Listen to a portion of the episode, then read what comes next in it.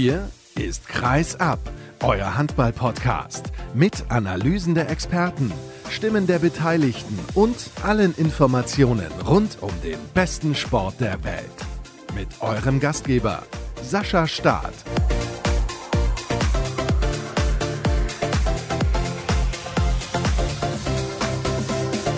Neue Woche, neue Sendung. Hallo und herzlich willkommen zu Episode 287 von Kreisab. Wir gehen steil auf die 300. Ausgabe zu. Die gibt es natürlich auch erst dann im kommenden Jahr zu hören, aber da habe ich schon ein bisschen was in petto und vorbereitet. Mal sehen, was es dann gibt. Ihr könnt euch auf ein paar Sonderausgaben freuen. Das kennt ihr ja immer zum 100. Jubiläum hier bei Kreisab. Aber wir beschäftigen uns heute natürlich mit der sportlichen Aktualität. Unter anderem sprechen wir über den SC Magdeburg Magdeburg. Die Magdeburger sind verlustpunktfrei Tabellenführer nach sieben Spieltagen in der Handball-Bundesliga und spielen famosen Handball. Gestern gab es einen souveränen Erfolg gegen eine SG Flensburg-Handewitt, die allerdings auch auf der letzten Rille geht.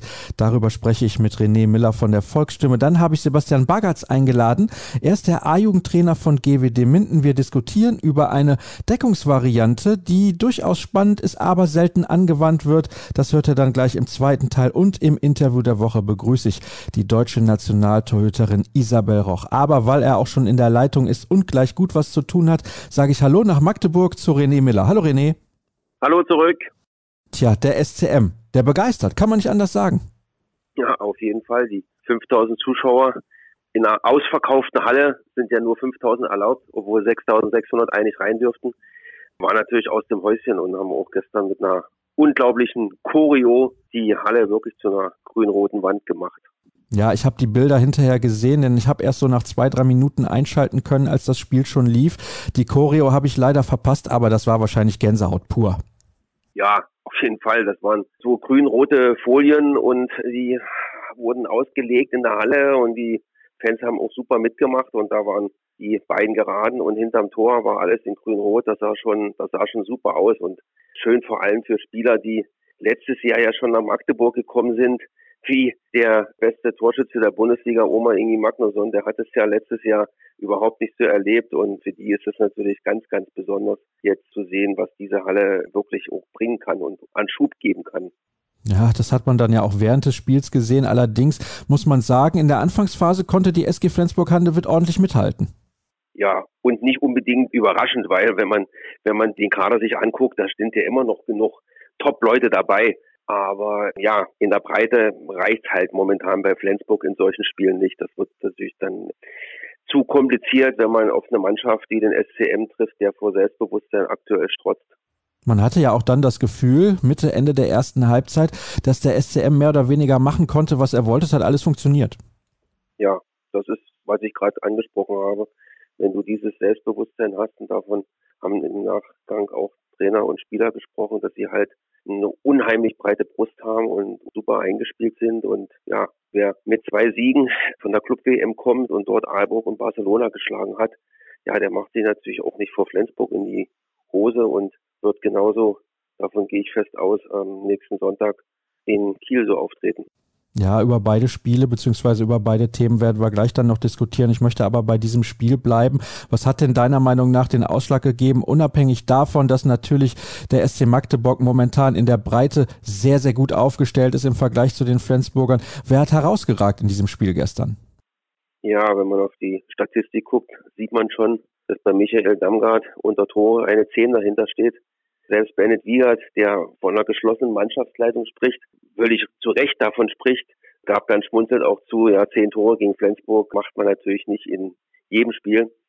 Und ja, Michael hat natürlich da schon herausgeragt, weil er halt diese, diese wichtigen Tore aus dem Rückraum geworfen hat, was ja eigentlich normalerweise nicht das Spiel des SCM ist, aber das zeigt, dass in dieser Saison nicht bloß die Breite im Kader stimmt, sondern die Breite auch im Spielsystem und die Mannschaft halt so unberechenbar macht. Das steht nämlich hier auch auf meinem Notizzettel, nämlich, dass sie schnell gespielt haben. Klar, das macht der SC Magdeburg immer, zumindest versuchen sie es, aber dass sie auch sehr variabel gespielt haben. Eben mit einem Michael Darmgard, aber auch klassisch mit ihren Durchbrüchen. Ja, das ist momentan die Stärke oder nicht bloß momentan. Das wird auch die Stärke bleiben. Und wenn die Mannschaft verletzungsfrei bleibt, ja, dann ist in dieser Saison in allen drei Wettbewerben wirklich alles möglich. Also in den noch ausstehenden drei Wettbewerben. Den einen haben sie ja schon gewonnen. Ja, das ist tatsächlich so. Den Super Globe, das ist ja gleich dann auch Thema. Ich habe es gerade eben gesagt. European League startet jetzt dann, spielt man im Pokal am Donnerstag beim TuS in Lübeck. Straffes Programm für den SCM. Dann in der zweiten Halbzeit gab es noch mal eine kleine Phase, wo die SG wieder ein bisschen ins Spiel kam, aber mehr auch nicht. Also die Souveränität auch des SCM fand ich relativ bemerkenswert. Dann ist man wieder davon gezogen und es sah nach einer richtigen Klatsche aus für die SG. Ja, also sie sind ja aus der Pause wirklich absolut mit einem Wahnsinnstempo gekommen, haben gleich drei Tore nachgelegt und lagen 21, 13 vorn. Ja, dann kam die SG, hat dann drei Tore in Folge innerhalb einer Minute geworfen. Aber ja, man hatte nie das Gefühl, dass hier irgendwas kippen kann. Und das war so ein bisschen so, ja, hm, wenn wir wollen, dann, dann drücken wir nochmal aufs Tempo und machen wieder ein bisschen das Tempo raus. Also das hat der SCM ganz souverän gelöst und hinten raus da muss man auch sagen, hat die SG sich dann auch nicht irgendwie hängen lassen, sondern hat wirklich nochmal Moral gezeigt und deshalb waren es am Ende Anführung unten, nur Anführung oben, fünf Tore Differenz. Aber wenn der SCM komplett durchgepowert hätte, dann, dann wäre das wahrscheinlich die doppelte Anzahl gewesen. Ja, das wollte ich nämlich gerade fragen. Ist der Sieg ein bisschen zu niedrig ausgefallen? Klingt kurios, aber kann man durchaus so fragen. Ja, aber letztendlich sind es trotzdem bloß zwei Punkte und glaube nicht, dass der SC momentan und vor allem nicht gegen Flensburg ums Torverhältnis spielen muss. Und ein bisschen, Bennett Wiegert hat zwar komplett verneint, dass sie da irgendwie die Luft rausgenommen haben aufgrund dieser, dieser Hammerwoche, die ihnen bevorsteht. Aber so im Hinterkopf, wenn du mit acht Toren vorne liegst, ja, dann, dann nimmst du als Spieler schon irgendwo ein bisschen so das, das, das Tempo raus, wenn du weißt, dass du am Dienstag spielst, am Donnerstag spielst und am Sonntag nach Kiel musst. Und dann am nächsten Dienstag das nächste Europacup-Spiel hast. Ja, es ist tatsächlich sehr, sehr straff und eng gestrickt momentan beim SC Magdeburg. Ich weiß ja nicht, mit welcher Erwartungshaltung du eigentlich in die Partie gegangen bist. Ich glaube wahrscheinlich relativ optimistisch, dass der SCM da zwei Punkte holen würde. Aber hast du diese Souveränität erwartet? Nee, diese Souveränität nicht, weil die Reise nach Saudi-Arabien zur Club-WM hat ja auch richtig Kraft gekostet. Sie haben dann am Anfang der Woche drei Tage frei bekommen, was, glaube ich, ein ganz geschickter Schachzug war und konnten sich dann am Donnerstag, Freitag, Samstag auf das Spiel gegen Flensburg vorbereiten. Also von der Kraft her, die haben sie dann wieder sammeln können. Aber natürlich mit dieser Souveränität selbst, wenn man die Personalprobleme der Flensburger berücksichtigt, ja, davon war wirklich nicht auszugehen. Jetzt hast du ein paar Mal schon gesagt, Super Globe und Saudi-Arabien und so weiter und so fort. Der SCM hat das Ding gewonnen, tatsächlich. Halbfinalsieg gegen Aalborg, den Finalisten der Champions League-Saison aus dem Vorjahr und dann hat man den ruhmreichen und großen FC Barcelona im Endspiel schlagen können. Wie ist das denn einzuordnen? Das ist ein großer Erfolg für den SCM, finde ich. Definitiv. Und Bennett Wiegert hat mir dann auch gesagt, für sie war es auch sehr, sehr wichtig, mal zu schauen, wie weit man von der Weltspitze weg ist wie weit man dann halt von der Champions League weg ist. Und denke mal, die, die Antwort hat der SCM eindrucksvoll gegeben. Also das ist, glaube ich, in Deutschland aufgrund der nur zwei Tickets für die Champions League schwieriger, sich für die Königsklasse zu qualifizieren, als dann dort zu bestehen. Und der SCM ist in den letzten drei Jahren jeweils Dritter geworden. Früher hätte das auch für die Königsklasse gereicht und da würden sie auch, denke ich mal, nicht die schlechteste Rolle spielen. Ob es dann zu einem Feine vorreicht, das ist spekulativ, das weiß man nicht, aber sie können da auf jeden Fall dicke mithalten. Mit dem Kader, den sie aktuell haben, auf jeden Fall. Das glaube ich allerdings auch. Umso bitterer, dass es eben nur zwei Startplätze in der Champions League für die Bundesliga gibt. Aber momentan sieht es ja auch sehr, sehr gut aus für den SC Magdeburg, was das angeht. Nochmal zurückkommt auf dieses Turnier in Saudi-Arabien, ist natürlich auch finanziell eine nette Nummer für den Verein. Ja, und zumal ja der Titelverteidiger ja im nächsten Jahr wieder hinfahren darf. Ja, das sollten wir nicht vergessen. Dann kann man noch mal ein bisschen was an Geld mitnehmen. Also für den SCM hat sich das auf jeden Fall sehr, sehr gut ausgezahlt. Und es gab ja auch keine Verletzten. Also Philipp Weber ein bisschen angeschlagen, hat aber auch gestern gegen die SG schon ein paar Minuten wieder auf der Platte gestanden. Ja, hat zwei Minuten vor der Pause, glaube ich, so roundabout und macht gleich ein super Tor. Und ja, aber man musste da bei dem Spielverlauf auch kein Risiko eingehen aufgrund dieser, was du mich wahrscheinlich auch gleich noch fragen wirst, auf diese Grund, aufgrund dieser Hammerwoche, die dem SCM bevorsteht. Ja, bevor wir darüber sprechen, würde ich mit dir aber auch gerne ein kleines Auge auf die SG Flensburg-Handewitt werfen. Wir haben jetzt schon mehrfach in den letzten Wochen auch angesprochen, dass der Verein wirklich auf der letzten Rille geht und das kann man nicht anders formulieren. Welchen Eindruck hattest du gestern von den Flensburgern, bei denen ja auch jegliche Kraft fehlt? Ja, das war definitiv eine Kraftfrage. Das hat man das hat man gesehen. Jim Gottfriedson, Mensa Larsen, alles Top-Leute. Aber man sieht, und vor allem, wenn sie unter der Woche in der Champions League gefragt sind, ja, da spielst du ja nicht einfach so mit 80 Prozent oder 90 Prozent. Da müssen sie auch jedes Mal 100 Prozent geben und das merkt man, wenn dann halt die, die Breite fehlt und die, und die möglichen Minuten zum Ausruhen auf der Bank. Muss man ein bisschen Mitleid haben mit der SG, wenn man so einen tollen Kader hat und die Hälfte der Mannschaft ist verletzt? Oder ist das vielleicht sogar ein bisschen hausgemacht? Also vielleicht ist das eine fiese Frage. Werden wir natürlich in den nächsten Wochen auch nochmal genauer drauf eingehen, weil du bist ja kein SG Flensburg-Handewitt-Experte. Aber im Endeffekt kann man es ja doch aus der Ferne schon ein bisschen bewerten. Ja, keine Ahnung, wie du das siehst.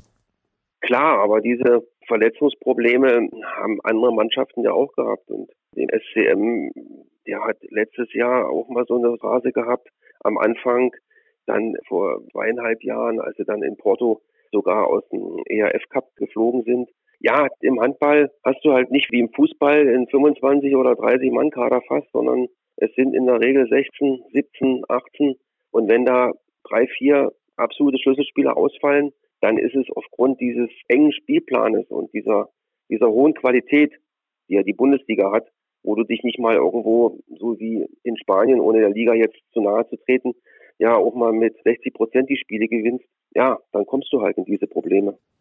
Wenn du jetzt nur deinen Eindruck von gestern nimmst, glaubst du, die SG muss sich Sorgen machen, überhaupt einen internationalen Startplatz zu erreichen? Internationalen nicht, aber den Champions League Platz. Ja, und der geht dann nach Magdeburg. Ja, das habe ich auch in unserem Gespräch im, im August schon prophezeit, dass ich mir sicher bin, dass der SCM unter die ersten zwei kommt und deshalb das Ticket für die Königsklasse nach vielen Jahren wieder zieht. Ich glaube, mit dieser Mannschaft und vor allem auch mit dieser Form ist das definitiv möglich. Und jetzt kommen wir zu dem Thema, was ich eben auch schon angekündigt habe und du ja auch ein straffes Programm. Es geht jetzt los mit der European League. Morgen wird schon gespielt und dann am Donnerstag DHB-Pokal muss ja noch nachgeholt werden. Alle anderen Mannschaften, die teilgenommen haben an der zweiten Runde, haben ihre Partien ja schon absolviert. Man muss ran beim TUS N Lübecke, aber also da machen wir uns nichts vor. Da ist der SCM haushoher Favorit. Ja, klar. Alles andere als ein, als ein Weiterkommen wäre eine Riesenenttäuschung. Und sie nehmen auch dieses Spiel mega ernst. Also sie wollen natürlich auch das Spiel in Velenje gewinnen, aber die, die Hauptkonzentration in diesen beiden Spielen unter der Woche gilt auf jeden Fall dem Spiel in Lübecke, weil das ist ein K.O.-Spiel. Wenn du da verlierst, bist du raus. Wenn du bei Velenje verlierst, dann hast du ein Spiel verloren, aber du hast ja zehn in der Gruppe und die ersten vier in der Gruppe kommen weiter. Also ich glaube, da kannst du auch zwei, drei Spiele verlieren und solltest trotzdem noch unter die ersten vier kommen. Davon gehe ich auch aus und ich denke, der SCM wird in der Gruppe in der European League mindestens Erster oder Zweiter werden. Da sehe ich eigentlich gar keine Probleme. Am Sonntag dann der absolute Knaller. Der THW Kiel hat tatsächlich nur unentschieden gespielt beim TBV Lemgo Lippe und ja, das ist ein Punktverlust, mit dem man eigentlich vorher nicht gerechnet hatte. Was erwartest du und was erwartet auch der SC Magdeburg von dieser Partie in Kiel? Man hat in den letzten Jahren gegen den THW in der Regel sehr, sehr gut ausgesehen. Das stimmt letztes Jahr in Kiel war eigentlich der SCM lange auf der Siegerstraße. Zum Schluss war es dann fast noch glücklich, das Unentschieden. Aber ja, also die fahren da mit einer breiten Brust hin. Da hängt natürlich viel von dem Spiel in Lübeck ab. Also ich gehe mal davon aus, dass sie da im Pokal weiterkommen. Wenn nicht, dann wäre es natürlich schon ein herber Dämpfer. Aber mit einem Weiterkommen im Pokal, dann werden sie natürlich auch dementsprechend motiviert nach Kiel fahren und ja, und wollen auf jeden Fall Spitzenreiter bleiben. Und letztendlich können sie das Spiel ja, so komisch es klingt, lockerer als der THW angehen, weil der THW weiß, wenn sie das Spiel verlieren, haben sie schon vier Minuspunkte und der SCM hat null. Also der Druck liegt ganz klar bei Kiel. Und wenn der SCM dort gewinnen sollte, sind sie der Titelfavorit Nummer eins in der Bundesliga? Titelfavorit Nummer eins, denke ich mal, bleibt weiterhin der THW. Jetzt sind es noch 27 Spiele nächste Woche nach dem Spiel in Kiel sind es immer noch 26 Bundesligaspiele. Und was ich vorhin schon betrifft Flensburg gesagt habe, sobald dann plötzlich mal zwei, drei Leute oder wichtige Leute ausfallen, ja, dann kann es ganz schnell auch Ergebnisse geben, mit denen man nie rechnet. Spreche ich da jetzt mit dem Trainer Bennett Wiegert oder mit dem Volksstimme-Experten René Miller? Ich bin mir gerade nicht sicher. Nein, aber da muss man jetzt nicht Trainer sein, aber das liegt immer auf der Hand. Und wie du vorhin gesagt hast, bei Flensburg sieht man es ja, was das für Probleme bereiten kann. Und da kann man die Trainer auch verstehen. Also das ist jetzt nicht, das ist jetzt nicht von den Trainern jetzt irgendwo Alibi oder oder oder oder jetzt irgendwas klein zu reden, sondern äh, ja, es ist ja wirklich so. Das ist in der Tat so, ja, das ist auf jeden Fall richtig.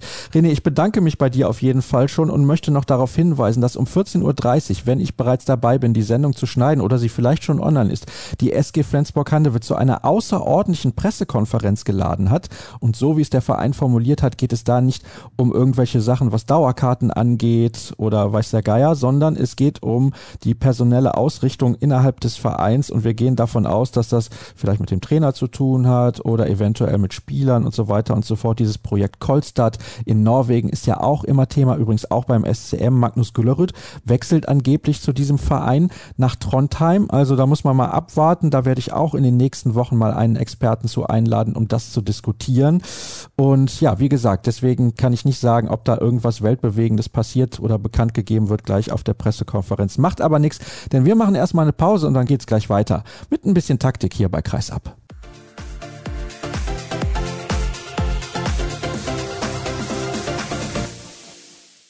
Es geht um Taktik im zweiten Teil der heutigen Ausgabe und ich freue mich, jemanden begrüßen zu dürfen, den ich vor ein paar Tagen erst kennengelernt habe beim Handball Online Kongress Spezial. Da ging es um Abwehrsysteme, um Abwehr im Allgemeinen. Es war sehr, sehr interessant. Markus Eickelmann hatte da mal wieder tolle Gäste eingeladen und die haben referiert, unter anderem er. Sebastian Bargatz, ich grüße dich. Hallo Basti.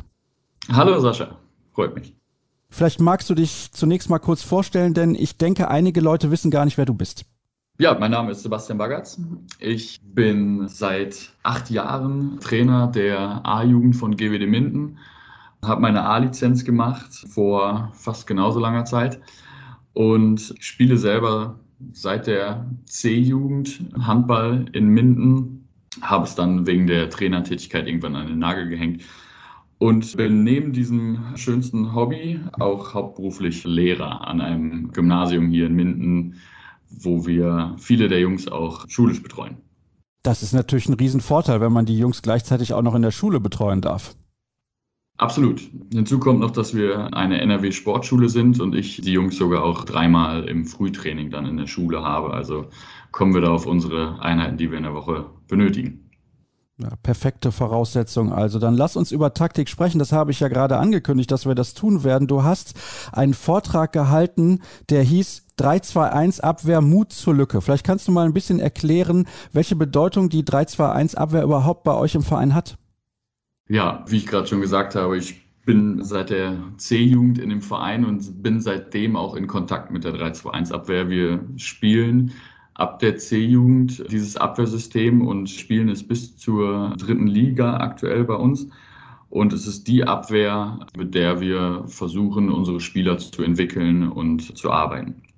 Jetzt frage ich mich ja, wenn ihr das bis zur zweiten Mannschaft, also bis zur dritten Liga spielt, wie sinnvoll ist das, wenn man eine Erstligamannschaft hat, die, ich will nicht sagen, gar nicht darauf setzt, aber wo im Prinzip die Verbindung noch fehlt? Dabei geht es natürlich in allererster Linie um die individuelle Entwicklung jedes einzelnen Spielers und da insbesondere eines jeden Abwehrspielers.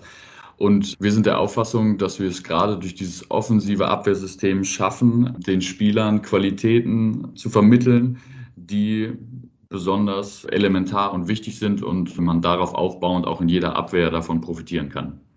Also im Prinzip jeden einzelnen Spieler besser machen, das ist das Credo. Das ist das Credo bei uns in der Abwehr sowie auch im Angriff, ja. Es war sehr interessant, denn wir haben ja nach deinem Vortrag beim Handball-Online-Kongress noch ein paar Minuten miteinander diskutiert und da hatte ich immer so kritische Fragen. Es tut mir ein bisschen leid, das habe ich ja heute auch, aber ich finde, daraus kann sich auch eine tolle Diskussion entwickeln. Vielleicht kannst du mal erklären, warum aus deiner Sicht die 3-2-1 eigentlich die beste Abwehrformation ist. Also ich fange mal aus Zuschauerperspektive vielleicht an, weil ich glaube, dass sie durchaus eine der attraktivsten Abwehrreihen ist, weil sie offensiv ist. Sie hat viel mit Laufbereitschaft zu tun. Es ist viel Bewegung vorhanden. Und jetzt zum entscheidenden Punkt. Ich glaube, dass man den einzelnen Spielern das Eins gegen eins Verhalten unglaublich gut vermitteln kann. Sie müssen sich im Raum orientieren können. Sie müssen ihre Verbindung zum Nebenmann suchen, aber auch den gegnerischen Angreifer auf der Nebenposition im Blick haben. Ich glaube, deswegen ist es, weil es halt sehr umfassend ist. Es ist natürlich auch sehr komplex, aber das ist, glaube ich, der entscheidende Punkt, weswegen die 3-2-1 meiner Meinung nach die beste Abwehr, insbesondere für die Ausbildung ist. Welche Vorteile bietet die 3-2-1-Abwehr auch im Vergleich, sagen wir mal, zur klassischen 6-0?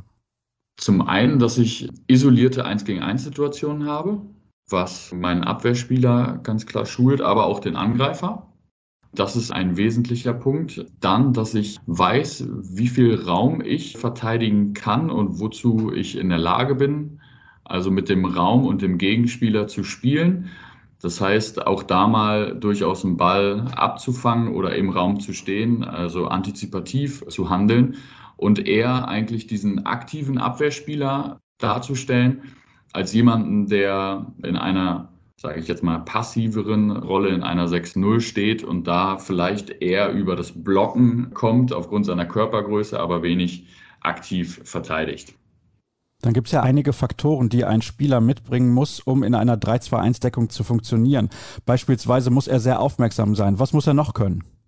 Er muss sich sehr schnell umstellen können, das heißt im Raum, dadurch, dass nicht alles konkret vor ihm stattfindet, sondern auch sehr viel seitlich, muss er sich da sehr gut orientieren können. Er muss eine sehr gute Beinarbeit haben, um den Gegenspieler in diesem großen Raum zu verteidigen. Und er muss ein Gefühl dafür entwickeln, was der Gegenspieler mit diesem Raum machen könnte, um ihm dann vielleicht einen Schritt voraus zu sein, um ihm eine Falle zu stellen oder ihm diesen Raum irgendwie streitig zu machen. Was dabei ja sicherlich hilft, ist, wenn man peripher sehr gut sehen kann. Das heißt, man kann seitlich wahrnehmen, was da passiert, um sich besser zu orientieren. Kann man das trainieren oder trainiert ihr das abseits des Feldes auch? Denn da gibt es ja spezielle Übungen für. Ja, es ist schwierig zu trainieren, aber es gibt sicherlich einzelne Übungsformen im Handballtraining, die man da machen kann, dass man Räume vergrößert, dass die Spieler bewusst viele Sachen im Blick behalten müssen. Aber es gibt da sicherlich auch andere Möglichkeiten, sei es über Live-Kinetik, was da eine Zeit lang mal sehr angesagt war, oder jetzt in gewisser Weise auch aus der Neuroathletik. Die baut ihr auch ein? Ist das eine Sache, die die Spieler mögen, die die Spieler auch begeistert vielleicht sogar?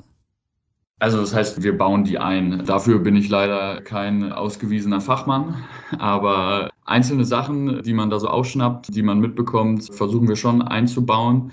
Und es ist natürlich auch immer wieder ein neuer Reiz für die Jungs und all das, was neu ist, ist interessant und da arbeiten sie durchaus auch gerne mit. Ärgert dich das eigentlich, dass ja, also ich will nicht sagen ärgern, ist vielleicht der falsche Ausdruck, aber ist es nicht ein bisschen, ja doch vielleicht ärgerlich, dass eben in der Bundesliga dann so wenige Mannschaften mit einer 3-2-1 spielen, weil das wäre ja schon toll zu sehen, wenn die Spieler, die ihr auch ausbildet mit diesem Deckungssystem, genau in diesem Deckungssystem auch auf allerhöchstem Niveau agieren würden. Das tun sie sehr, sehr selten. Mhm.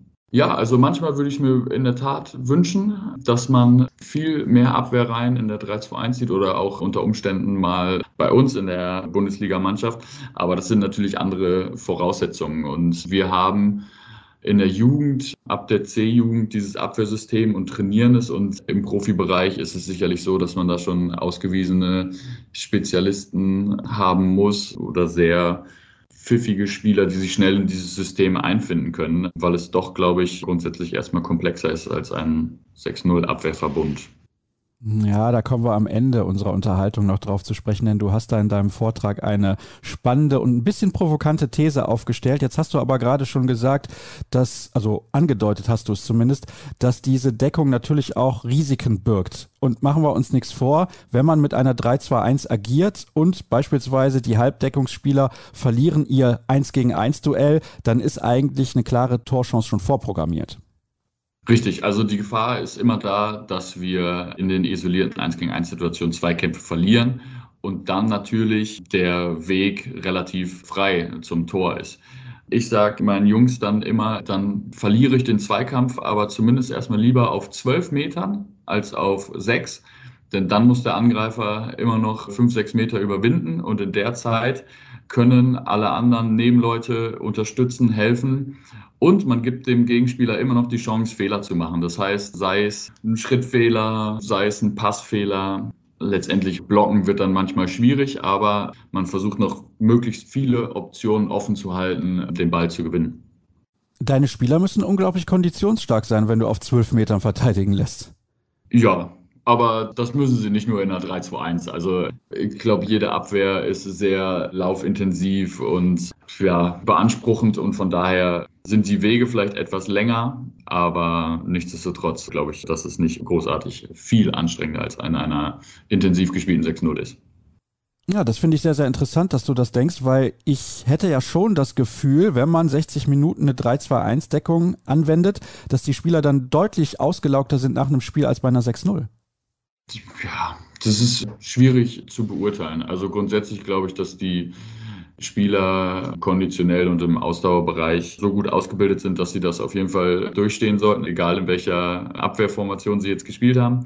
Und von daher macht es keinen Unterschied. Und wenn wir in der Abwehr viele Bälle gewinnen und das zu einfachen Toren führt, dann haben wir auch immer genug Zeit, uns in diesen Zeiten auszuruhen und müssen nicht in den aufgebauten Angriff, was dann ja auch ein Vorteil sein kann.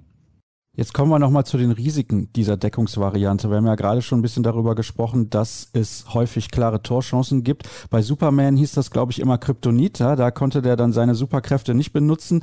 Was ist denn so ein bisschen das Kryptonit der 3-2-1-Defensive? Tja, es ist natürlich das 1 gegen 1 Verhalten, aber auch Übergänge von unterschiedlichen Positionen. Und gerade dann, wenn man so spielt wie wir, dass man mit einem hinten Mitte spielt, der auf Ballseite verteidigt und dann nach einem Übergang zwischen zwei Kreisläufern hin und her laufen muss. Dann ist es natürlich ganz schön schwierig, wenn man gegen gute Abwehrreihen spielt, die sich dann unter anderem einen Spaß daraus machen, den hinten Mitte so lange laufen zu lassen, bis er irgendwann den Weg nicht mehr schafft, um dann den Kreisläufer dementsprechend anzuspielen. Das ist sicherlich so der Punkt, der am anfälligsten ist in einer 3-2-1-Abwehr und den man aber auch gezielt trainieren kann und auch Alternativen dazu entwickeln kann. Das ist ja ganz interessant, denn ich kann mir vorstellen, dass der ein oder andere Verein, der ja dann auch seit Jahren gegen euch spielt und genau weiß, dass ihr mit einer 3-2-1-Deckung agiert, das auch versucht, scheint aber nicht so gut zu funktionieren, denn ihr seid ja auch damit relativ erfolgreich. Richtig. Und ich glaube, das liegt auch einfach daran, weil es halt so selten vorkommt. Ja, die Mannschaften spielen in ihrem eigenen Training eine 6-0-Formation, spielen gegeneinander 6-0. Und es ist nun nicht ganz so einfach, sich auf diese Art der Abwehr vorzubereiten, weil man es selber auch gar nicht so stellen kann im Training, wie diese Abwehr letztendlich auch im Spiel dann zustande kommt. Glaubst du, ist es eigentlich dann unmöglich, auf hohem Niveau beide Abwehrsysteme zu trainieren, regelmäßig, wenn wir jetzt mal von der Bundesliga ausgehen, eine Mannschaft, die da jede Woche ein Spiel auf allerhöchstem Niveau hat, das dann so einzutrainieren, dass sie beide Systeme spielen können und auch erfolgreich? Ich glaube schon, dass es möglich ist, weil natürlich auch die individuellen Qualitäten enorm sind. Und ich glaube, um wirklich auch sehr erfolgreich zu sein, ist es unabdingbar, auch ein zweites Abwehrsystem zu haben sei es eine 6-0 neben der 3-2-1 oder ein etwas offensiveres System neben der 6-0. Und von daher glaube ich schon, dass es im Profibereich durchaus möglich ist. Lass uns ein bisschen eingehen auf einzelne Positionen in dieser Deckungsformation. Ich finde es sehr, sehr interessant, dass wir ja Spieler sehen, beispielsweise Domaga Dufniak, der, der das wirklich herausragend gut macht da auf der Spitze, wenn Kiel in einer 3-2-1 oder in einer 5-1 agiert. Das kommt ja dann immer ein bisschen drauf an. Die Systeme ähneln sich ja durchaus. Aber ist er der perfekte Abwehrspieler auf der Spitze? Gibt es da noch jemand besseren? Gibt es andere, die du nennen würdest, die das auch so gut umsetzen, wie er das macht? Also vorne auf der Spitze, glaube ich, führt kein Weg an Domagoj Duvniak vorbei. Also das ist schon insbesondere das Gefühl für den Raum im Passweg zu stehen und so viele Bälle abzufangen, einfach dadurch, dass er auch wirklich gut beobachtet, wo der Gegenspieler jetzt diesen Pass an ihm vorbeispielen würde. Da gibt es, glaube ich, keinen Vergleichbaren, der mir jetzt aktuell einfällt auf der Position. Dann gehen wir mal weiter auf die Halbposition, die ja auch eine ganz, ganz wichtige Rolle spielt, weil eben dort viele 1 gegen 1 Duelle geführt werden. Wahrscheinlich noch mehr als auf der Spitze, weil der Spieler auf der Spitze ja mehr dafür verantwortlich ist, auch die Passwege zuzustellen. Wie sieht's da auf den Halbpositionen aus? Was würdest du sagen, welche Spieler ragen da auch international heraus?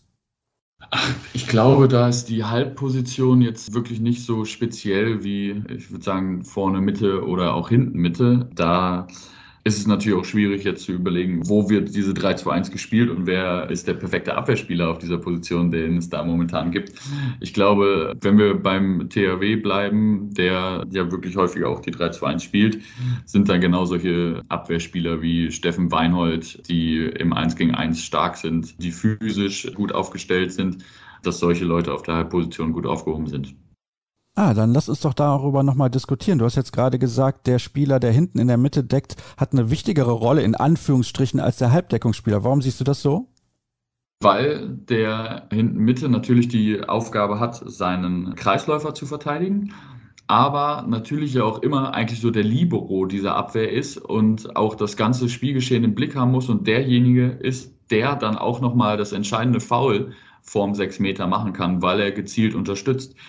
Und da auch bei Übergängen, wenn es so jugoslawisch gespielt wird, dass der hinten Mitte läuft zwischen den beiden Kreisläufern, ist es natürlich auch eine unglaubliche Timing-Frage. Wie früh kann ich mich jetzt von diesem Kreisläufer lösen, damit ich es auf die andere Seite schaffe, ohne dabei aber zu viel Platz zu lassen, dass der Kreisläufer schon frei ist. Also das erfordert wirklich eine Unmenge an Gefühl, was der hinten Mitte da mitbringen muss und ja, Spielgefühl auch. Hast du deswegen folgende These aufgestellt? 6-0 spielen die, die die 3-2-1 nicht verstanden haben? Nein, ich habe sie einfach aufgestellt, um darüber zu sprechen, warum die 3-2-1 so selten gespielt wird. Auch gerade im Jugendbereich oder halt auch im Herrenbereich. Was ist der Nachteil gegenüber der 6-0 und warum wird es so selten gespielt? Weil sie vielleicht einfach auch zu komplex ist und es gibt natürlich zig unterschiedliche Alternativen, wie man sie dann auslegen kann. Oder, tja, liegt es daran, dass man das Spielermaterial dafür nicht hat? Das ist die Frage. Na, das ist ja dann eine Frage, die wir jetzt hier klären sollten. Also wenn ich mir so Kader mal anschaue in der Handball-Bundesliga, da sind wenige dabei, die so eine Deckung spielen können, weil du brauchst dafür unfassbar bewegliche Spieler natürlich auch, die gleichzeitig relativ physisch sind, damit sie diese Zweikämpfe auch gewinnen. Ich glaube, das ist auch ein großes Problem. Wobei, wenn ich jetzt noch mal ein bisschen drüber nachdenke, es spielen ja viele Mannschaften auch mit Spielern, die aus dem Rückraum dann halt auch wurfstark sind. Ich nenne jetzt da mal die MT Melsung. Ist die MT Melsung nicht prädestiniert für eine 3-2-1-Defensive, also dass man gegen sie so offensiv agiert, damit sie erst gar nicht in diese, in diese Wurfsituationen kommen, also Anlauf nehmen können? Können, dann müsste doch eigentlich jede Mannschaft gegen Melsungen eine 3-2-1 decken. Ja, also wenn man es darauf auslegt, wenn ich eine Mannschaft hätte, die läuferisch stark ist, vielleicht körperlich auch nicht so gut oder so robust, dann würde ich es auf jeden Fall mit einer offensiveren Variante versuchen. Denn gerade das finden große Leute ja immer am anstrengendsten, wenn sie kleine Abwehrspieler haben vor sich, die ihnen permanent auf den Füßen stehen und immer auf die Finger hauen. Das mag grundsätzlich, glaube ich, kein Angreifer, aber insbesondere große, wurfstarke Rückraumspieler, die natürlich auch dann ihre Distanz brauchen. Also die müssen ja auch auf 10 Meter und um sie da erstmal hinzukriegen, kann man da schon spielen mit schnellen Abwehrspielern. Der Tod der 3-2-1-Defensive ist aber der siebte Feldspieler? Überhaupt nicht. Ich glaube, wenn man mit einem siebten Feldspieler angegriffen hat, dann hat man vorher alles richtig gemacht in der Abwehr, weil der Angriff keine Mittel mehr gefunden hat. Und gerade dann ist die 3 zu 1 sehr interessant, den Schritt auch offensiv zu bleiben, um da auch Räume freizugeben, vermeintlich, die man dann aber schnell zulaufen kann und viele Bälle gewinnen kann durch Fehlpässe und weil man halt permanent weiter Druck auf den Angriff ausübt und sich nicht zurückfallen lässt und sagt, ah, wir müssen jetzt erstmal zusehen, dass wir diese beiden Kreisläufer hier verteidigen oder ähnliches. Also es gibt ganz, ganz viele Möglichkeiten, mit einer 3-2-1 zu agieren. Es ist deutlich komplexer, als man das eigentlich glaubt. Sehr, sehr laufintensiv. Man braucht aufmerksame Akteure und wenn wir es mal kurz zusammenfassen, eigentlich kann es in der Bundesliga nur der THW Kiel. ich weiß nicht, ob es nur der THW Kiel kann. Die Abwehrreihen sind ja grundsätzlich alle hervorragend. Nur es ist die Frage, woran liegt es, dass das zweite Abwehrsystem keine 3-2-1 ist? Ja, das werden wir vielleicht in ein paar Monaten nochmal besprechen. Da werden wir jetzt auch mal ein bisschen intensiver darauf achten, welche Mannschaften tatsächlich auch mal mit einer 3-2-1 agieren und wo das erfolgreich ist. Und vielleicht lade ich dann mal einen Trainer einer solchen Mannschaft ein, um mit ihm auch darüber zu diskutieren. Sebastian, herzlichen Dank, dass du dir die Zeit genommen hast und uns ein wenig erklärt hast, was die Vorteile und natürlich auch ein bisschen die Risiken und Nachteile einer 3-2-1-Defensive sind. Und damit machen wir die letzte Pause in der heutigen Ausgabe und sind gleich zurück mit dem Interview der Woche.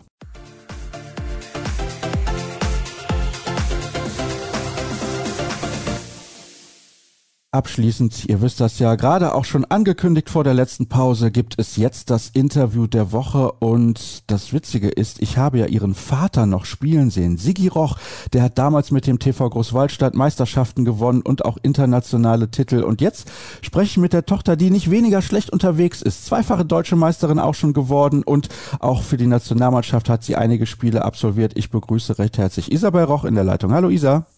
Hi Sascha. Ich begrüße dich in Rumänien. Vor zwei Wochen waren wir auch schon in Rumänien unterwegs. Rumänische Wochen sozusagen hier bei Kreisab. Wie geht's dir denn? Ja, mir geht's ganz gut. Also ich hatte ja vor kurzem Corona und ja, aber mir geht's wieder sehr, sehr gut. Kann mich nicht beschweren. Hattest du Symptome? Starke? Ja, mich hat volle Programm erwischt, also hohes Fieber, Kopfschmerzen und so weiter. Aber der Club hat sich sehr gut um mich gekümmert und mir geht's wieder sehr, sehr gut und auch keine Probleme im Training oder sonst was, ja. Da es mich ja vor einigen Monaten selbst erwischt hat und ich absolut keine Ahnung habe, wie es zustande gekommen ist. Hast du eine Ahnung? Nee, auch keine Ahnung. Also ich war jetzt nicht im Club oder so unterwegs. Nee, ich weiß nicht. Ich kann mir übrigens vorstellen, wenn man dann im Ausland unterwegs ist, und es ist ja auch deine erste Auslandsstation, und es gibt auch den einen oder anderen, der wahrscheinlich, da gehe ich mal von aus, einige Vorurteile gegenüber des Landes Rumänien hat, dass man dann denkt, um Gottes Willen, jetzt bin ich hier im Ausland, ich spreche die Sprache eigentlich nicht und ich weiß gar nicht, wie ich damit umgehen soll. Wie war das für dich?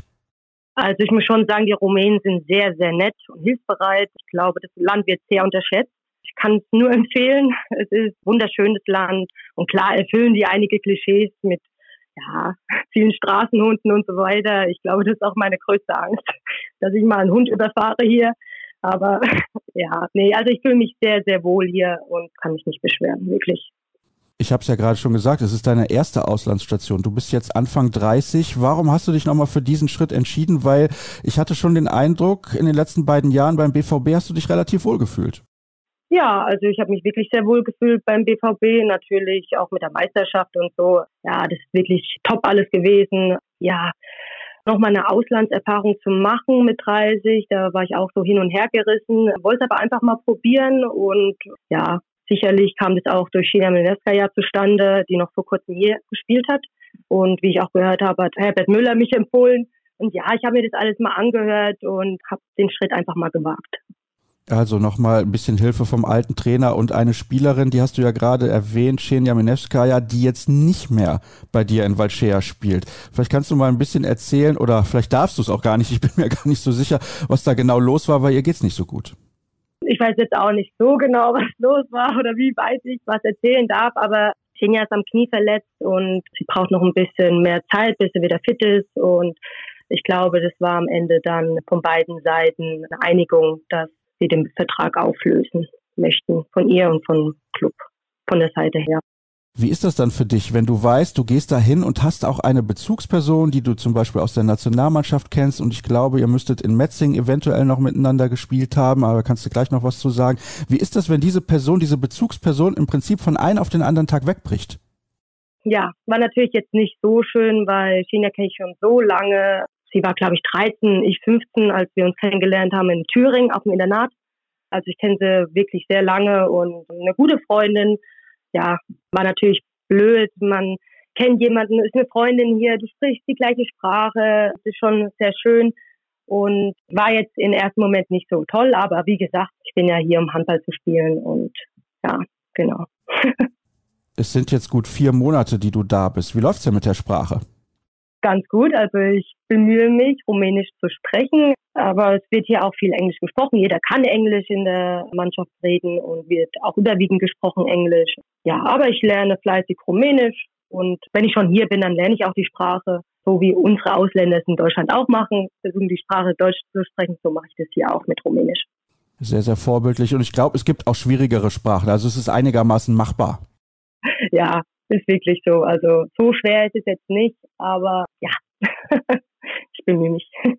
Dann gucken wir mal, wie es in einem halben Jahr oder einem Jahr aussieht. Also wir haben ja auch schon mitbekommen, beispielsweise unsere drei Deutschen in Ungarn beim FTC, die bemühen sich auch extrem und es scheint auch einigermaßen zu klappen und Ungarisch ist ja nur alles andere als eine einfache Sprache. Boah, Ungarisch ist wirklich sehr, sehr genau. Ja, das stimmt. Also ich glaube, da kannst du froh sein, dass du nicht dort unterwegs bist. Aber wir kommen mal zurück zum Sportlichen. Deine Mannschaft ist ein Traditionsverein, weil Chea hat auch in den internationalen Wettbewerben das ein oder andere Mal schon für Furore gesorgt. Das liegt zwar auch ein bisschen zurück, aber trotzdem. Wie ist das denn sportlich einzuordnen? Also wir haben schon den Blick auf den Platz 1 bis 3. Man muss aber echt sagen, diese Saison haben sich viele, viele Teams sehr verstärkt und gefühlt kämpfen die ersten acht um die Plätze 1 bis 3. Und ja, jetzt haben wir vier Spiele, haben sieben Punkte, sind insgesamt auch 14 Teams und ist jetzt noch schwer einzuordnen, wenn man erst vier Spiele gespielt hat. Wie ist das beispielsweise da mit den Reisen? Habt ihr größtenteils Tagesreisen? Man unterschätzt, glaube ich, auch ein bisschen die Größe des Landes Rumänien. Ja, also wir reisen vor jeder Auswärtsfahrt einen Tag vorher an also man ist jetzt schon mal acht Stunden auch schon mal im Bus unterwegs. Es ist wirklich die Straßenverhältnisse oder ähm, es gibt nicht so viele Autobahnen, sagen wir mal so. Da ist man schon sehr lange unterwegs. Und auch für 90 Kilometer brauchst du halt auch mal zwei Stunden. Also schon sehr anstrengend für Auswärtsfahrten auch. Merkst du denn einen Unterschied, was die Bedingungen angeht, beispielsweise in Bezug auf das Training im Vergleich zur Bundesliga? Du hast ja da einige Stationen mitgemacht. Ja, also ich muss schon sagen, hier ist es sehr professionell. Wir haben eine eigene Halle, also da geht jetzt keine Schulklasse rein und macht da Unterricht oder hat den Schulsport da. In der Halle gibt es einen Kraftraum, einen Wellnessbereich mit Sauna, Eistonne und so weiter. Die Physiotherapie ist in der Halle, die Geschäftsstelle ist dort und da merke ich schon einen großen Unterschied. Also wir können auch immer rein in die Halle, wann wir wollen. Also das macht schon echt Spaß, das ist schon cool.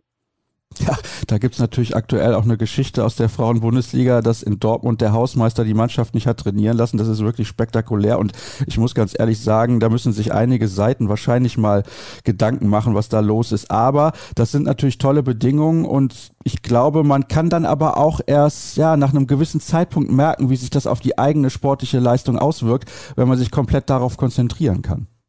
Absolut wie gesagt, auch wenn du mal selber was trainieren möchtest, dann nimmst du deine Karte, kannst in die Halle rein und trainierst halt mal für dich selbst. Und ja, das macht schon Spaß. Oder hier in Wiltshire ist es so, wir haben meistens um 10 Uhr Training, danach treffen wir uns alle zum Mittagessen. Jeden Tag. Wir essen alle gemeinsam Mittag, was ich eigentlich ganz gut finde. Dann muss ich nicht kochen, weil ich habe jetzt nicht mein KitchenAid oder mein Thermomix mitgenommen nach Rumänien. Ja, das finde ich auch ganz cool eigentlich hier. Also, was das angeht, bestens aufgestellt und Absolut. außerdem der Küchendienst, der regelt das dann mit dem Essen. Das klingt doch sehr, sehr gut. Ja, ich habe es ja gerade eben angedeutet. Du hast einige Stationen hinter dir. Ich lese das gerade mal vor. 2006 bis 2008 beim Thüringer HC, wo du ja auch schon in der Jugend gespielt hast. Eigentlich kommst du ja aus der Gegend Aschaffenburg. Und dann bei den Rhein-Main-Bienen gespielt, relativ kurz. Ich meine, die hatten dann auch finanzielle Probleme. Dann ein Jahr BVB. Dann warst du mal fünf Jahre in Blomberg, zwei in Bietigheim, zwei in Metzing, zwei in Dortmund. Erklär erkläre uns doch mal bitte, warum so viele Wechsel? Weil dann könnte man ja auch behaupten, du bist nirgendwo so richtig heimisch geworden, aber vielleicht bist du auch einfach nur sehr neugierig. Ja, also ich bin ein sehr unkomplizierter Mensch, sehr pflegeleicht finde ich. Ich fühle mich eigentlich überall sehr wohl und ja, dass es so gekommen ist mit den vielen Stationen, hätte ich jetzt auch nicht gedacht. Ist auch relativ untypisch, aber ich möchte auch keine Station missen in meiner Laufbahn. Also es ist irgendwie immer so gekommen, irgendwie ein besseres Team, besseres Angebot und so weiter, was ich immer dann einfach wahrgenommen habe für mich. Und wo ich auch war, ich habe mich sehr wohl gefühlt und hat mich sportlich schon vorangebracht, finde ich. Und ja, Blomberg war natürlich meine längste Station, ja, fünf Jahre. das ist interessant, dass du das sagst, weil ja, man könnte vielleicht auch denken, also das wäre meine Vermutung, dass man doch irgendwie mal heimisch werden möchte. Ja, das stimmt. Wie gesagt, beim BVB habe ich mich sehr wohl gefühlt, wäre auch gerne dort geblieben. Ja, das wäre so ein Verein gewesen vielleicht, wo ich mich ja heimisch fühlen würde. Ja, dann lass uns doch mal ein bisschen auf die letzten zwei Jahre eingehen, die für Borussia Dortmund sehr, sehr speziell waren. Es waren natürlich die beiden Corona-Jahre, also für alle Mannschaften ist das so gewesen, aber ihr wart sportlich extrem erfolgreich. Denkst du manchmal noch zurück an diese nicht vergebene Meisterschaft 2020 und wie hast du das damals eigentlich wahrgenommen? Warst du persönlich sehr verärgert? Konntest du es vielleicht teilweise nachvollziehen? Denn eure Autogrammkarten mit den Schnäuzern, die Nummer ist ja ein bisschen viral gegangen. Heute denke ich jetzt nicht mehr so dran. Natürlich hätte ich gerne in meiner Vita eine deutsche Meisterschaft mehr stehen. Aber nee, heute ist es kein Thema mehr. Damals hat es mich oder uns sehr geärgert natürlich, weil wir schon sehr dominant waren. Aber ist dann so gekommen und dann natürlich mit der Aktion mit den Bärten hat natürlich nochmal viel Aufmerksamkeit gebracht, was wir ja auch wollten. Aber danach die Saison haben wir ja dann nochmal bewiesen, dass wir eine super Truppe sind, dominant da durchmarschiert und verdient den Meistertitel gewonnen haben. Kannst du nachvollziehen, wenn ich sage, denn das war auch damals meine Meinung und ist es immer noch, dass ich den Meistertitel nicht vergeben hätte? Ich hätte ihn allerdings, das muss ich auch dazu sagen, nicht in der Handball-Bundesliga der Männer vergeben. Ja, genau. Deswegen waren wir auch so verärgert, weil wir gewusst haben, dass der THW Kiel eben die deutsche Meisterschaft erhält und wir eben nicht. Und wir dachten, ja, hey, wir sind eine Sportart in Deutschland, so soll das eigentlich nicht sein. Und bei den Männern ja, bei uns Frauen nein. Und wenn die halt den Titel nicht gewonnen, dann hätte es uns vielleicht auch nicht, sagen wir mal, nichts ausgemacht, aber nicht so geärgert. Du hast jetzt gerade gesagt, Du hast zwei deutsche Meisterschaften ja schon gewonnen, eine mehr, da hättest du dich nicht drüber beschwert, aber eben diese zweite gab es ja auch damals in Bietigheim 2017. Allerdings hast du dich in der Zeit auch verletzt und eigentlich frage ich ungerne danach, wie war der eine Titel, wie war der andere Titel. Allerdings muss man dazu erklären, nicht jeder wird sich im Frauenhandball so sehr auskennen. Du hast insbesondere in der letzten Rückrunde in Dortmund sehr viel gespielt und auch sehr gut gespielt und einen großen Anteil an dieser deutschen Meisterschaft gehabt. Vergleich doch mal die beiden Titel miteinander. Das würde mich sehr interessieren, wie du das dann einschätzt aus deiner Perspektive. Ja, in Bietigheim waren wir insgesamt vier Teuter. Wir hatten wirklich ein großes Luxusproblem. Also da war eine Valentina Salamarca, Anka Gierig, eine Tess Wester und ich dann noch. Und ja, das war so ein bisschen schwierig alles, aber ein deutscher Meistertitel ist ein deutscher Meistertitel. Aber mit Dortmund war es eben ganz besonders, weil wir das Vorjahr eben nicht den deutschen Meistertitel bekommen haben und danach eben die Saison den wirklich souverän und dominant durchmarschiert sind durch die Saison und den Titel gewonnen haben. War nochmal was sehr Besonderes, würde ich halt sagen. Ja. Und von der Mannschaft her, Dortmund letztes Jahr war es wirklich echt top. Wir haben uns alle sehr gut verstanden und waren wirklich ein tolles Team. Und ihr wart natürlich auch ein historisch gutes Team. Also so gut war noch nie ja. eine Mannschaft im deutschen Frauenhandball. Das sollten wir nicht vergessen. Ja, mit Bietigheim sind wir auch durchmarschiert. So war es jetzt nicht. Aber wir waren natürlich, glaube ich, zwei Teams weniger mit Bietigheim in der Runde. Ja, so ist es und deswegen historisch guter deutscher Meister, die Handballfrauen von Borussia Dortmund. Verfolgst du es noch? Hast du noch viel Kontakt nach Dortmund aktuell? Ja, ich schreibe immer mal mit den Mädels. Ja, da besteht schon der Kontakt noch. Will ja wissen, was da los ist. Und wie sieht's aus mit der Nationalmannschaft? Du warst ja jetzt zuletzt nicht dabei. Das hatte vielleicht auch die Gründe, dass du mit Corona infiziert warst. Aber möchtest du noch weiter Nationalmannschaft spielen? Ist das noch etwas, was dich beschäftigt? Sagen wir es mal so. Ja, natürlich. Also ich musste jetzt zweimal wegen Corona absagen. Einmal, weil ich in Quarantäne war mit Dortmund und jetzt, weil ich selbst Corona hatte.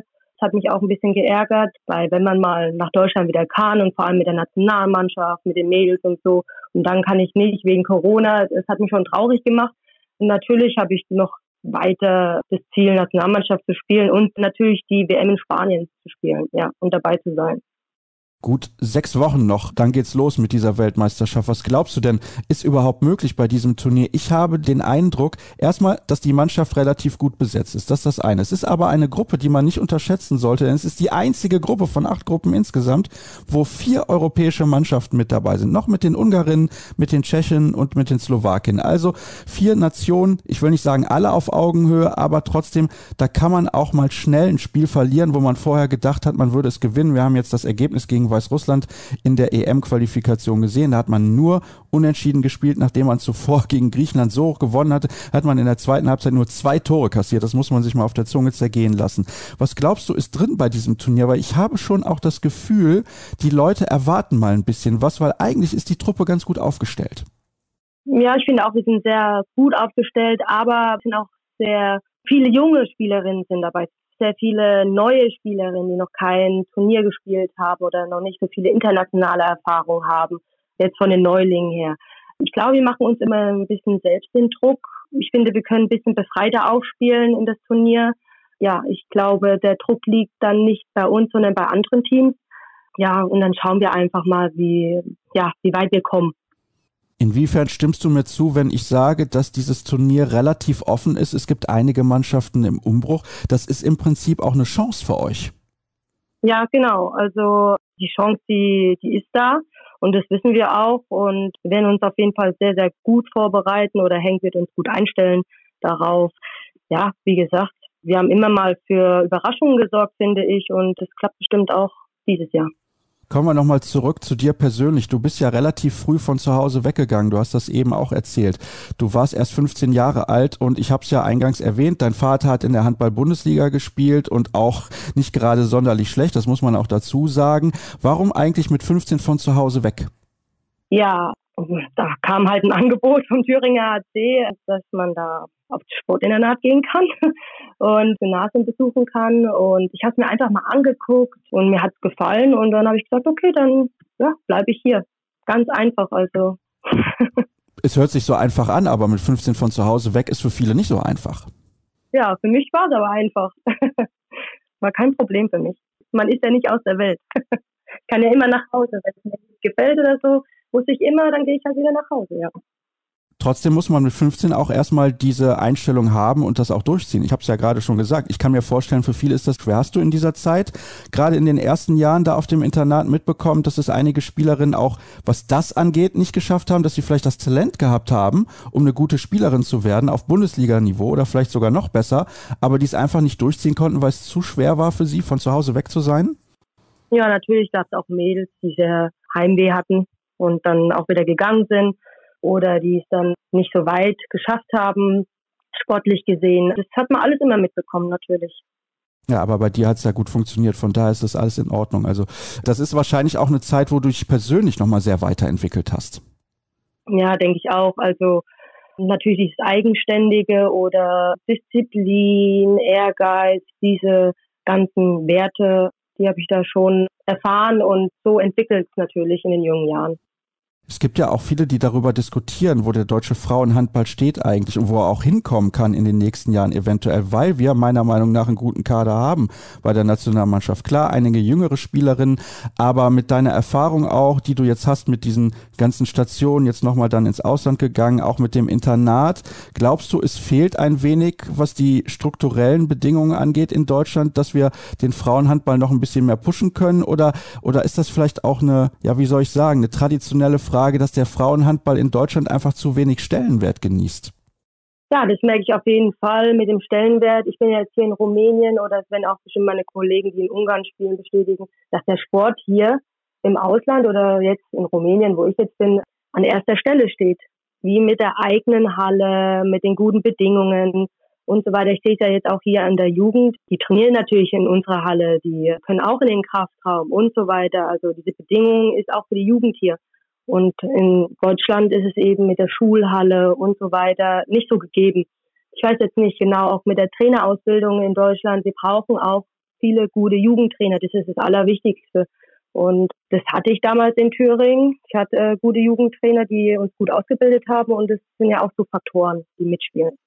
Das heißt, also wenn du deine Karriere in ein paar Jahren mal beendest, sehen wir dich als Trainerin. ja, vielleicht als Torwarttrainerin. Also keine Ahnung, mir macht sowas Spaß, ich kann mir sowas auch mal vorstellen, wäre möglich. Ist ja so ein bisschen vorgezeichnet. Also wenn du schon sagst, dass es an Trainerinnen und Trainern mangelt, gerade im Jugendbereich, dann kannst du dich ja direkt anbieten. Ist ja kein Problem. Nehmen wir gerne. ja, schauen wir mal. Aber ein paar Jährchen möchtest du ja wahrscheinlich noch spielen. Ja, auf jeden Fall. Ich schau mal, wie es so kommt. Und ja, ich bin ja auch so ein Typ. Ich schaue Jahr zu Jahr, was so kommt und auf was ich Lust habe. Genau so bin ich einfach. Ja, dann schauen wir mal. Aber der Vertrag läuft wie lange? Ein Jahr habe ich unterschrieben. Vielleicht sehen wir dich ja im nächsten Jahr dann wieder in der Handball-Bundesliga der Frauen mal gucken. Und wir sehen dich hoffentlich auch gesund und munter und natürlich mit guten Leistungen bei der Weltmeisterschaft im Dezember in Spanien. Isa, herzlichen Dank, dass du dir die Zeit genommen hast, für das aktuelle Interview der Woche zur Verfügung zu stehen. Wir wünschen dir natürlich, dass du gesund bleibst, weil man weiß ja nie, es kann ja auch mal jemanden ein zweites Mal erwischen. Das haben wir jetzt auch bei den Rhein-Neckar-Löwen mitbekommen. Und ansonsten soll es das gewesen sein für die heutige Ausgabe. Alle weiteren Infos bekommt ihr auf den bekannten sozialen Kanälen teilen bei facebook.com slash kreisab, bei Twitter at kreisab.de sowie bei Instagram unter dem Hashtag und Accountnamen kreisab. Und ein Hinweis direkt vorab, in der kommenden Woche gibt es eine Spezialausgabe. Dort treffe ich dann Jamal Naji, den Trainer von Tusem Essen und ab der kommenden Saison Trainer des Bergischen HC und Kai Wandschneider, den wir aus vielen Jahren bei der HSG Wetzlar und beim TSV Bayer Dormagen kennen, zu einem Doppelinterview. Das gibt es dann in der nächsten Woche zu hören. Ich hoffe, ihr schaltet dann wieder ein und wir hören uns dann wieder. Bis dann dann. Tschüss.